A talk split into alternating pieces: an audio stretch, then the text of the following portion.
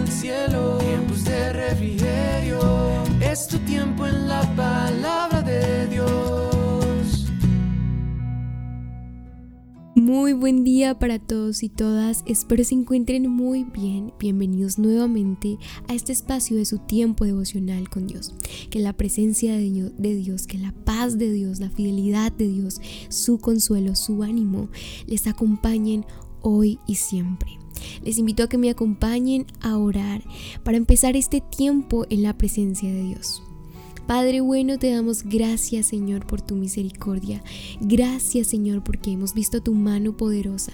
Gracias Señor por tu bondad. Gracias Señor por abrir nuestros ojos Señor. Por quitar el velo y por permitirnos ver Señor tu misericordia. Porque nos dejas ver Señor y conocer cuál es la verdad. Que es conocerte a ti Señor. Conocer al único Dios verdadero Señor. Y te doy gracias. Te pido que te acentúes en nuestro corazón. Que vivas en nuestra vida y que seas el centro. Y que todo lo que hagamos y emprendamos gire en torno a ti Jesús. En el nombre de tu Hijo Jesús, te pido que nos hables Espíritu Santo el día de hoy.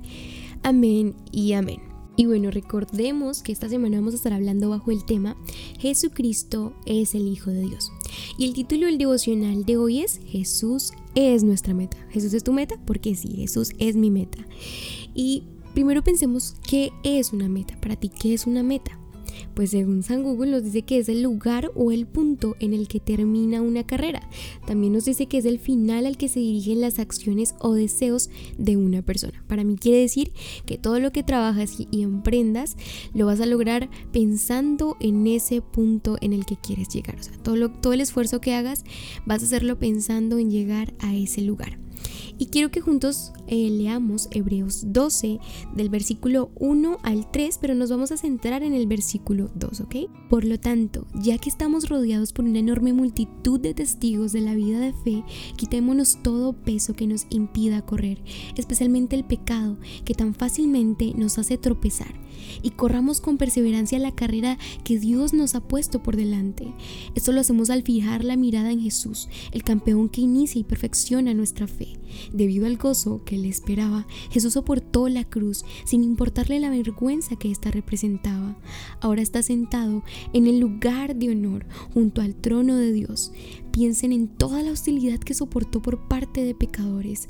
Así no se cansarán ni se darán por vencidos. Wow, me gusta mucho este pasaje porque nos muestra que Jesús vino a hacerse hombre, se puso en nuestros zapatos para poder comprendernos y hacernos entender que solos no podemos, que necesitamos su ayuda, pero que podemos lograrlo. Todo lo podemos en Cristo que nos fortalece. Y quiero darte y hablarte de cinco puntos para alcanzar esa meta, que es Jesús. El primero es, no podrás correr si llevas un peso en tus hombros. Y créanme que yo cuando corro realmente no me gusta correr porque siento que no puedo respirar a veces y digo como que Dios mío, ayúdame. Entonces, si no puedo correr así, imagínense con peso. Yo no me imagino eso, pero Jesús fue a la cruz del Calvario para quitarnos todo ese peso y que pudiéramos correr firmes, perseverando hasta llegar a esa meta. Segundo, corre con perseverancia. El versículo 1 lo dice, perseverar quiero decirles que es muy importante para obtener el éxito. La perseverancia es esa constancia, es estar firmes sin importar lo que venga. Jesús corre frente a nosotros y fue el primero en correr para demostrarnos que sí se puede lograr, perseverando no en nosotros, no en nuestras fuerzas, no en lo que podamos hacer por nosotros mismos, sino por lo que podamos hacer con ayuda de Cristo Jesús y por entregarle nuestro camino. El tercero, y muy, muy, muy, muy importante, fija la mirada en Jesús. Yo sé que es muy, muy difícil, es fácil decirlo, pero hacerlo, créanme que es otra cosa. El versículo 2 lo dice. Y además cuando miras a Jesús, todo lo demás, quiero que entiendas que cuando miras a Jesús, todo lo demás se hace más pequeñito. Así es, tus problemas, tus circunstancias, al mirar la grandeza, la omnipotencia, lo indescriptible, lo impresionante que es Jesús, lo inefable que es, todos nuestros problemas se quedan pequeños. Así que pon tu mirada en Jesús siempre. El cuarto es soporta lo que venga. Como dice el versículo 2, no soportes en ti porque en tus fuerzas te vas a cansar y te vas a desanimar. Pero si confías en el Señor y soportas en Él, perseveras en Él, lo podrás lograr así como lo hizo Cristo Jesús. Y quinto y último, no se desanimen, no se rindan. No se rindan y si se cansan, Dios prometió renovar nuestras fuerzas. Y como nos dice el versículo 3, si nos sentimos mal, si nos sentimos desanimados, decaídos de acerca de, esa meta, al llegar a esa meta, quiero decirles que recordemos el dolor que tuvo que pasar Jesús en la tierra para no cansarnos ni desanimarnos. Pensar en que Él lo todo por ti y por mí es realmente grandioso. Te invito que ahí donde estés inclines tu rostro y me acompañes a hacer esta oración. Padre, gracias Señor. Gracias Señor por prepararnos Señor. Gracias por venir a esta tierra para demostrarnos que sí podríamos lograrlo. Gracias Señor porque nos das un gran ejemplo de perseverancia Señor. Nosotros queremos llegar a esa meta tan anhelada Señor. Yo quiero llegar a ese momento en el que pueda ver tus ojos y puedas decirme lo lograste. Bien hecho mi buen siervo.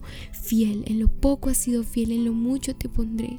Señor, por favor ayúdanos Señor porque a veces dejamos que nuestra carne nos gane Señor y nos apartamos Señor. Dejando de lado Señor esa perseverancia Señor Señor, dejando de lado esa carrera, Señor, libre que tú nos brindas, Señor, por culpa del pecado, Señor, y perdónanos por eso. Queremos alcanzarte a ti, queremos tener olor y fragancia a Cristo Jesús y que toda la gloria y honra sea siempre para ti, Señor. Te entregamos este día, Espíritu Santo, en el nombre de tu Hijo Jesús, que es Dios. Amén y amén.